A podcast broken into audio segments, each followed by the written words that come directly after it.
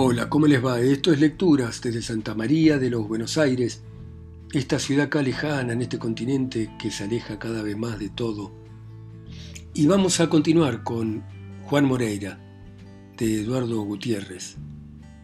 Y sigue de esta manera. El pulpero vaciló, miró con espanto a Moreira, y dirigiendo una mirada de suprema súplica al paisano que había tratado de disuadir a aquel terrible acreedor, respondió de una manera humilde y quejumbrosa, Yo no tengo plata, amigo Moreira.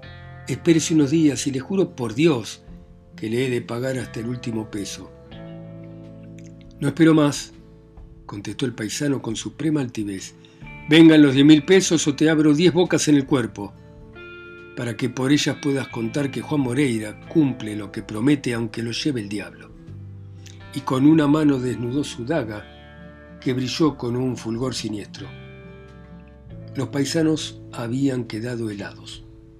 Sardetti estaba más muerto que vivo, y Moreira, arrogante y altivo, con la daga en la mano y la manta de vicuña volcada sobre el brazo izquierdo, estaba allí como un ángel de exterminio. O pagás sobre el acto, dijo imperiosamente Moreira, o te abro como un peludo. No tengo plata, balbució el pulpero en una especie de estertor, mientras el paisano, que desde un principio había tratado de evitar el lance, se cruzaba delante de la daga de Moreira diciéndole, no te perdás, hermano, el gringo este no vale la pena y vas a tener que huir del pago. Moreira apartó al paisano con un vigoroso ademán y saltando al otro lado del mostrador se lanzó sobre Sardetti con el brazo encogido y en ademán de tirar una puñalada. Los paisanos cerraron los ojos para no ver aquello. Cuando los paisanos abrieron los ojos creyendo que todo había concluido, encontraron a Moreira todavía frente al pulpero. ¿Qué pensamiento extraño había detenido su daga con la fuerza de un brazo humano? ¿Qué lo había hecho hacer un paso atrás en el momento de herir? ¿Se había arrepentido? ¿Había tenido miedo? No, no. Moreira había cedido un sentimiento de hidalguía. Había visto al pulpero desarmado y no se había atrevido a herir porque no había ido allí a cometer un asesinato ni a dar muerte a un hombre indefenso. Cuatro o cinco segundos duró apenas la vacilación de Moreira, que viendo inmóvil aún al pulpero le dijo de la manera más natural del mundo, ¿Qué haces que no te defendés? ¿O querés que te degüelle como un peludo? No tengo armas, respondió Sardetti, y aunque las tuviera, esto será siempre un asesinato. Moreira arrebató a uno de los paisanos el puñal de la cintura y arrojándolo a los pies del pulpero se preparó a herir. Sea que la cobardía de Sardetti fuera porque no tenía armas realmente, fuera que comprendiese que solo matando al gaucho podía escapar aquel peligro de muerte, al verse dueño de un cuchillo, sus ojos brillaron y desapareció por completo su aspecto de terror y de víctima resignada. Empuñó la daga y esperó alerta el ataque que debía ser impetuoso. En la trastienda no había más gente que Moreira, los paisanos que allí se encontraban a su llegada, el pulpero y un dependiente de 14 a 15 años que estaba dominado por el espanto. Una sola lámpara de querosén colgada del techo por un alambre alumbraba aquella escena fuertemente dramática. Los paisanos, cuando vieron que se trataba de un duelo, se apartaron y solo quedaron al lado del mostrador los dos combatientes, midiéndose con la mirada. Cuando Moreira vio la nueva actitud que asumía el pulpero, cuando lo vio apoderarse de la daga y esperar sereno el ataque, le dijo estas palabras. Así te quería ver, Maula. Y lo acometió tirándole un hachazo a la cabeza que Sardetti evitó volcando el cuello y respondió con una puñalada tremenda, que Moreira adivinó con su vista de lince y que evitó fácilmente con el poncho que pendía del brazo izquierdo. El combate era formidable. Las puñaladas se dirigían rápidas y mortales por una y otra parte, y aunque la lucha llevaba ya más de dos minutos, ninguno de ellos había podido herir. Por fin Sardetti, comprendiendo que la duración del combate podía ser fatal para él porque su enemigo era firme y poderoso, hizo un esfuerzo grande y se tendió a fondo en una terrible puñalada.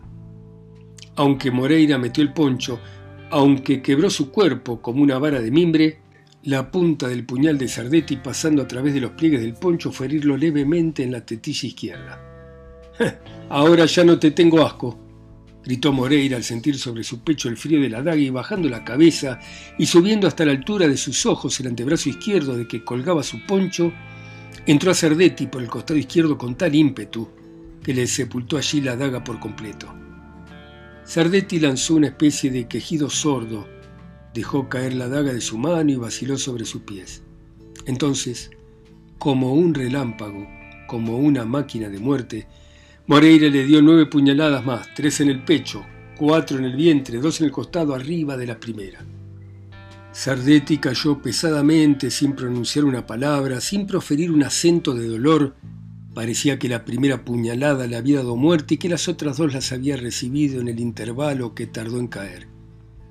Moreira contempló un segundo el cadáver de Sardetti, miró a los paisanos que no habían vuelto de su estupor y salió de la pulpería diciendo, ahora que se cumpla mi destino.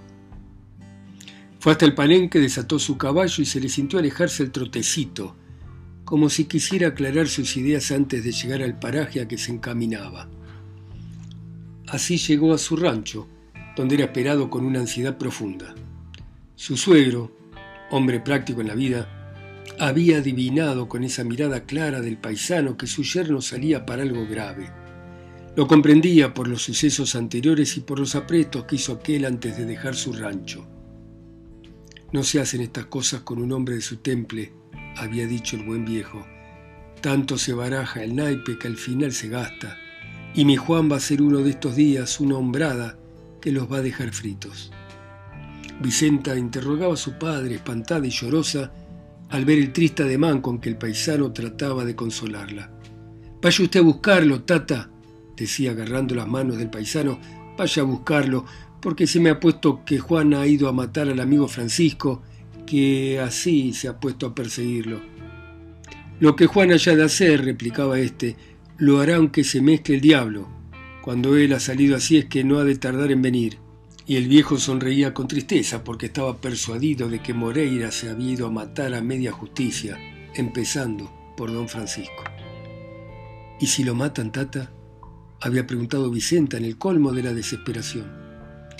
No hay quien haga esa gauchada, contestó el paisano. Para matar a Juan tendrán que juntarse dos partidas y era tal la profunda seguridad que tenía el viejo en el coraje y en la vista de Moreira, a quien amaba con toda la sencillez del gaucho, que al decir aquello había infundido valor al decaído espíritu de Vicenta. En esta conversación estaban padre e hija cuando relinchó el overo Bayo, relincho que arrancó un grito de placer a Vicenta y que despidió al buen viejo de la silla en que se hallaba sentado. Cuando se asomaron al alero del rancho, ya Moreira había atado su parejero al palenque y se sentían en dirección al rancho sus conocidas pisadas, acompañadas del ruido metálico que produce la rodaja de la espuela.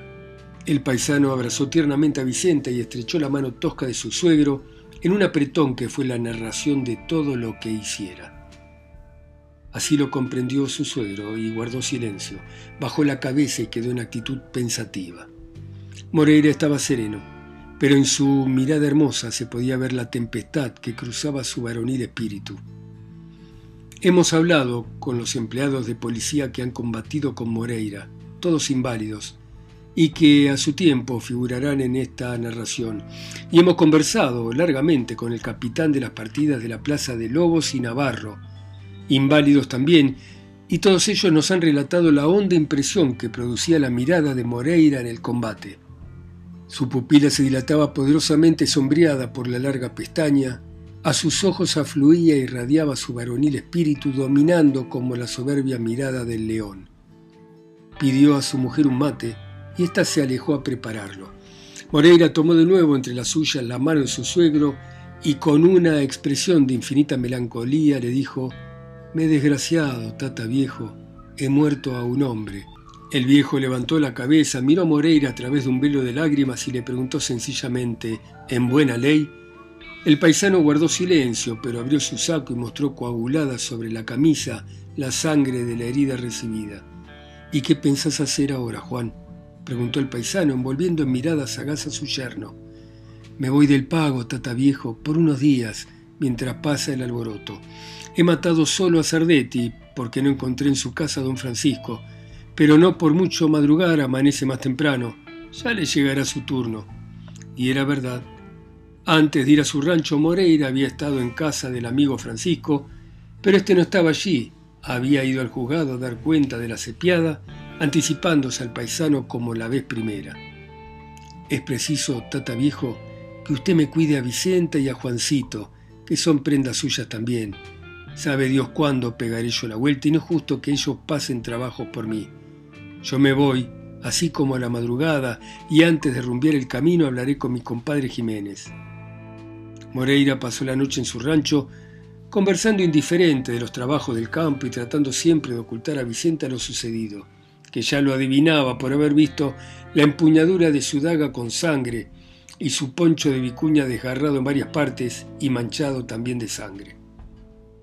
Al rayar el alba, Moreira se mudó de ropa, sujetó en el tirador una pistola de dos cañones y revisó con una prolijidad asombrosa la montura de su overo bayo, a cuyos tientos ató una cantidad de vicios, como cuando salía con la Guardia Nacional en persecución de indios. Volvió a las casas, besó a su mujer en la boca, estuvo largo rato mirando a su hijito que dormía y oprimiendo la mano de Tata Viejo saltó sobre el overo bayo que se perdió un instante después por entre los alambrados y alfalfares. Moreira caminó así un cuarto de hora con la cabeza inclinada sobre el pecho, el brazo derecho caído sobre las vueltas del lazo trenzado y la mano izquierda con las riendas llevadas al acaso apoyadas sobre las cabezas del recado. Sabe Dios el mundo de angustia que en esos momentos cruzaba por su espíritu. La vida de martirio había empezado para él. Sabía que el resultado de su acción era la frontera, como sabía explicárselo en su rudo pensamiento, que la frontera era su muerte civil, aprendizaje que había hecho con el ejemplo de mil gauchos desgraciados que habían hecho igual suerte. Y lo que Moreira había hecho aquella noche no era sino la mínima parte de su sangriento plan. La muerte de Sardetti, su cadáver, era el reto de muerte que dejaba allí a la justicia de paz cuyas partidas saldrían en su persecución a disputarle sus pies para una barra de grillos y su cuerpo para engrosar un contingente. Este último pensamiento sin duda fue lo que iluminó entonces su cabeza soberbia, que hirió con una imponderable altanería, sujetó la marcha del magnífico animal, divisó el campo con su vista de águila y no percibiendo persona alguna, hizo cambiar de frente al caballo, se empinó sobre los estribos y permaneció inmóvil. ¿Qué miraba el paisano que lo hacía palidecer tan intensamente? ¿Por qué en las puntas de sus pestañas negras se veían relucir gotas de llanto semejante a las gotas de rocío que a esa hora se podían ver en cada hoja de las flores y pastos silvestres? Él hundía su mirada en el horizonte hasta llegar con ella a su rancho que hubiera parecido un pequeño punto blanco para cualquier otra mirada que no fuera la mirada escudriñadora de un paisano. Miraba a su rancho, que era todo su mundo, pensando que tal vez lo dejaba para siempre, sin volver a ver aquellos seres queridos de su corazón o para verlos de nuevo en una situación vergonzosa. El gaucho cayó a plomo sobre el recado como cediendo al peso de su pensamiento Dos lágrimas rodaron sobre su barba, quedando allí brillantes y temblorosas. Arrojó con la punta de sus dedos en dirección al rancho un beso de despedida y bajó la rienda sobre el cuero del overo bayo cerrando sus flancos con las espuelas. El animal dio un brinco poderoso que hubiera dado en tierra con cualquier otro jinete y esta vez se perdió por completo a impulsos de una carrera vertiginosa. Moreira fue a detener la marcha de su caballo en casa de su compadre Jiménez, con quien habló sin apiarse. Compadre, anoche me desgracié, dijo Moreira así que se le acercó Jiménez. Allí en mi rancho queda todo lo que tengo en el mundo, que vengo a ponerlo bajo su amparo, porque usted entiende esa cosa de la justicia y los podrá proteger contra toda desgracia que allí quiera sentar reales. Una desgracia nunca viene sola, y con usted he contado en la ocasión. Jiménez le preguntó a Moreira cómo había sido aquello y el paisano narró el drama de la pulpería según su expresión con todos sus peros y señales. Jiménez lamentó lo sucedido mostrando los inconvenientes que tenía aquel proceder, pero Moreira lo interrumpió y le dijo, ya está hecho, compadre, y es inútil lamentarse.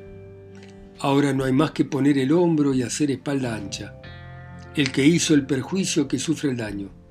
Y ya que tanto me han pinchado y se han cebado en mí porque me veían humilde, haciéndoseles bueno el partido, paciencia y barajar, compadre, no hay que quejarse de lo que yo haga. Ahí le dejo eso, compadre, prosiguió enterneciéndose por grados, cuídemelos y cuente conmigo para todo en esta vida. Terminó de hablar así, apretó las espuelas al caballo y tomó la dirección del partido de Saladillo, sin volver la cara. Eran ya las cinco de la mañana y el sol, el poncho de los pobres, empezaba a dorar la mañana. Jiménez, cruzado de brazos, se quedó contemplando cómo se alejaba aquel hombre extraordinario.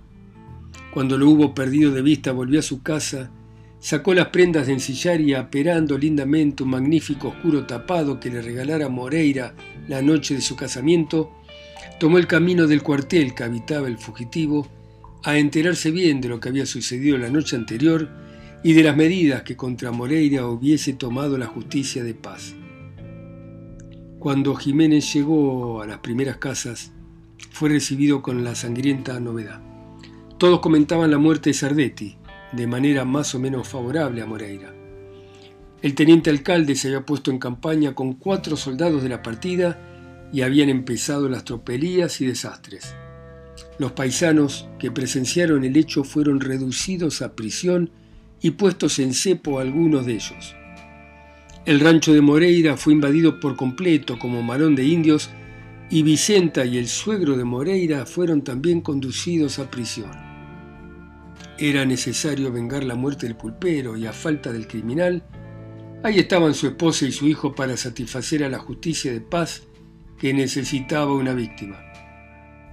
Jiménez se impuso de lo que sucedía y se trasladó al juzgado para obtener la libertad de Vicente y su padre pero su pedido fue despreciado y desoído. Su mujer, según el teniente alcalde, como su padre, debían saber dónde se hallaba el bandido, y era preciso que lo confesaran para que la justicia lo redujera a prisión. Con ese objeto y para costear los gastos del proceso se había embargado todo lo que a Moreira pertenecía y ya se sabe lo que es un embargo de bienes de un paisano. Los animales se carnean por los depositarios y sus sembrados son destruidos enteramente por el completo abandono en que quedan. Moreira había caído en desgracia, y envueltos en ella habían caído también su hijo y su mujer. ¿Quién podía defender a aquellos seres de los avances de aquella justicia sui generis? ¿Quién defendería aquellos intereses embargados para costear un sumario que aún no se había principiado? Solo quedaba el puñal de Moreira, y sabe Dios dónde había sujetado éste el vértigo de la carrera del Overo Bayo. El cadáver de Sardetti fue recogido y sepultado de la mejor manera que se pudo, y la partida de plaza salió en demanda del gaucho con la orden de reducirlo a prisión o matarlo si se resistía, última parte que se cumple rigurosamente, aunque el gaucho a quien se persiga sea sorprendido durmiendo. Y el gaucho que conoce esto, pelea con el ardor del que sabe que entregarse es morir. ¿Qué había sido entre tanto de Moreira? Moreira se fue al partido de Saladillo y allí pidió hospedaje a unos amigos que habían sido sus compañeros en tiempos más felices. ¿Qué gaucho niega su hospitalidad a un paisano en desgracia? ¿Quién niega un amparo al que ha caído en la enemistad de la justicia? Ninguno, seguramente, porque la hospitalidad es una religión en el gaucho, religión que no han podido extirpar de su alma los castigos, las fronteras, y ese otro azote que el paisano llama sardónicamente la justicia. Porque justicia es para él la privación de todo derecho, la altanería del alcalde, el sable de la partida de plaza y el regimiento de línea, que es el último tramo de su vía crucis. La justicia para él es la causa de que le falte trabajo pues el estanciero lo rechaza temiendo que una leva lo deje sin peones, Justicia es la palabra que invocan para ponerle una barra de grillos porque en las elecciones no votó con el comandante militar. Y justicia, por fin, es la palabra que se oye sonar siempre en pos de una aventura o de una tropelía. Si tiene algún pingo lindo, la autoridad se lo quiere comprar. Y si no se lo vende, se lo quita. Y si reclama ya puede ganar el campo. Por eso es que el paisano detesta todo lo que lleva el nombre de justicia y de ahí nace el amparo que presta al que viene huyendo de ella. Así Moreira encontró asilo seguro en casa de sus amigos, a quienes narró su desventura con ese colorido lánguido y melancólico que imprime el paisano en desgracia a todos sus actos y palabras. Profunda impresión produjo en el espíritu de aquella gente sencilla la desgracia del amigo Moreira y la narración de la escena de la pulpería que sería la causa de que a aquellas horas lo anduvieran buscando para prenderlo y remacharle una barra de grillos. Y todavía estoy en el principio, había dicho amargamente el gaucho. Aquella muerte es el principio de mi obra y don Francisco es el fin con que tengo que estrellarme. Ese hombre me humilló, sin que yo le haya dado motivo. Él me ha hecho banco y me ha echado al medio haciéndosele bueno el partido y esa es la causa de que me halle como me veo. Ese hombre ha de morir a mis manos, aunque después tenga que ganar la pampa para huir de las partidas. No se aflija, compañero, le replicó el amigazo que le había abierto su rancho y el corazón. Solo la muerte no tiene remedio en esta vida. ¿Y mi hijo? ¿Qué será de mi hijo y de Vicenta? preguntó Moreira con una indefinible expresión de dolor. Tata viejo está ya achacoso y son capaces de matarlo en el cepo para que confiese a dónde estoy. Ah, don Francisco, concluyó el paisano, abatiendo su hermosa cabeza en la palma de la mano, no tiene suficiente vida para pagarme el mal que me ha hecho. Moreira guardó silencio, silencio que no se atrevieron a interrumpir ni el dueño de casa ni las personas que con él estaban. Las palabras del gaucho eran para ellos el reflejo de sus propias desventuras, y cada cual pensaba en las suyas, recordadas por Moreira.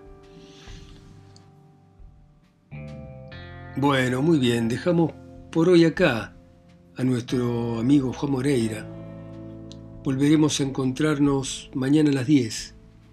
Ustedes, escuchando a Eduardo Gutiérrez en sus países, ciudades, continentes, islas o pueblos, a través de mi voz acá sola y lejos, en Santa María de los Buenos Aires. Chau, hasta mañana.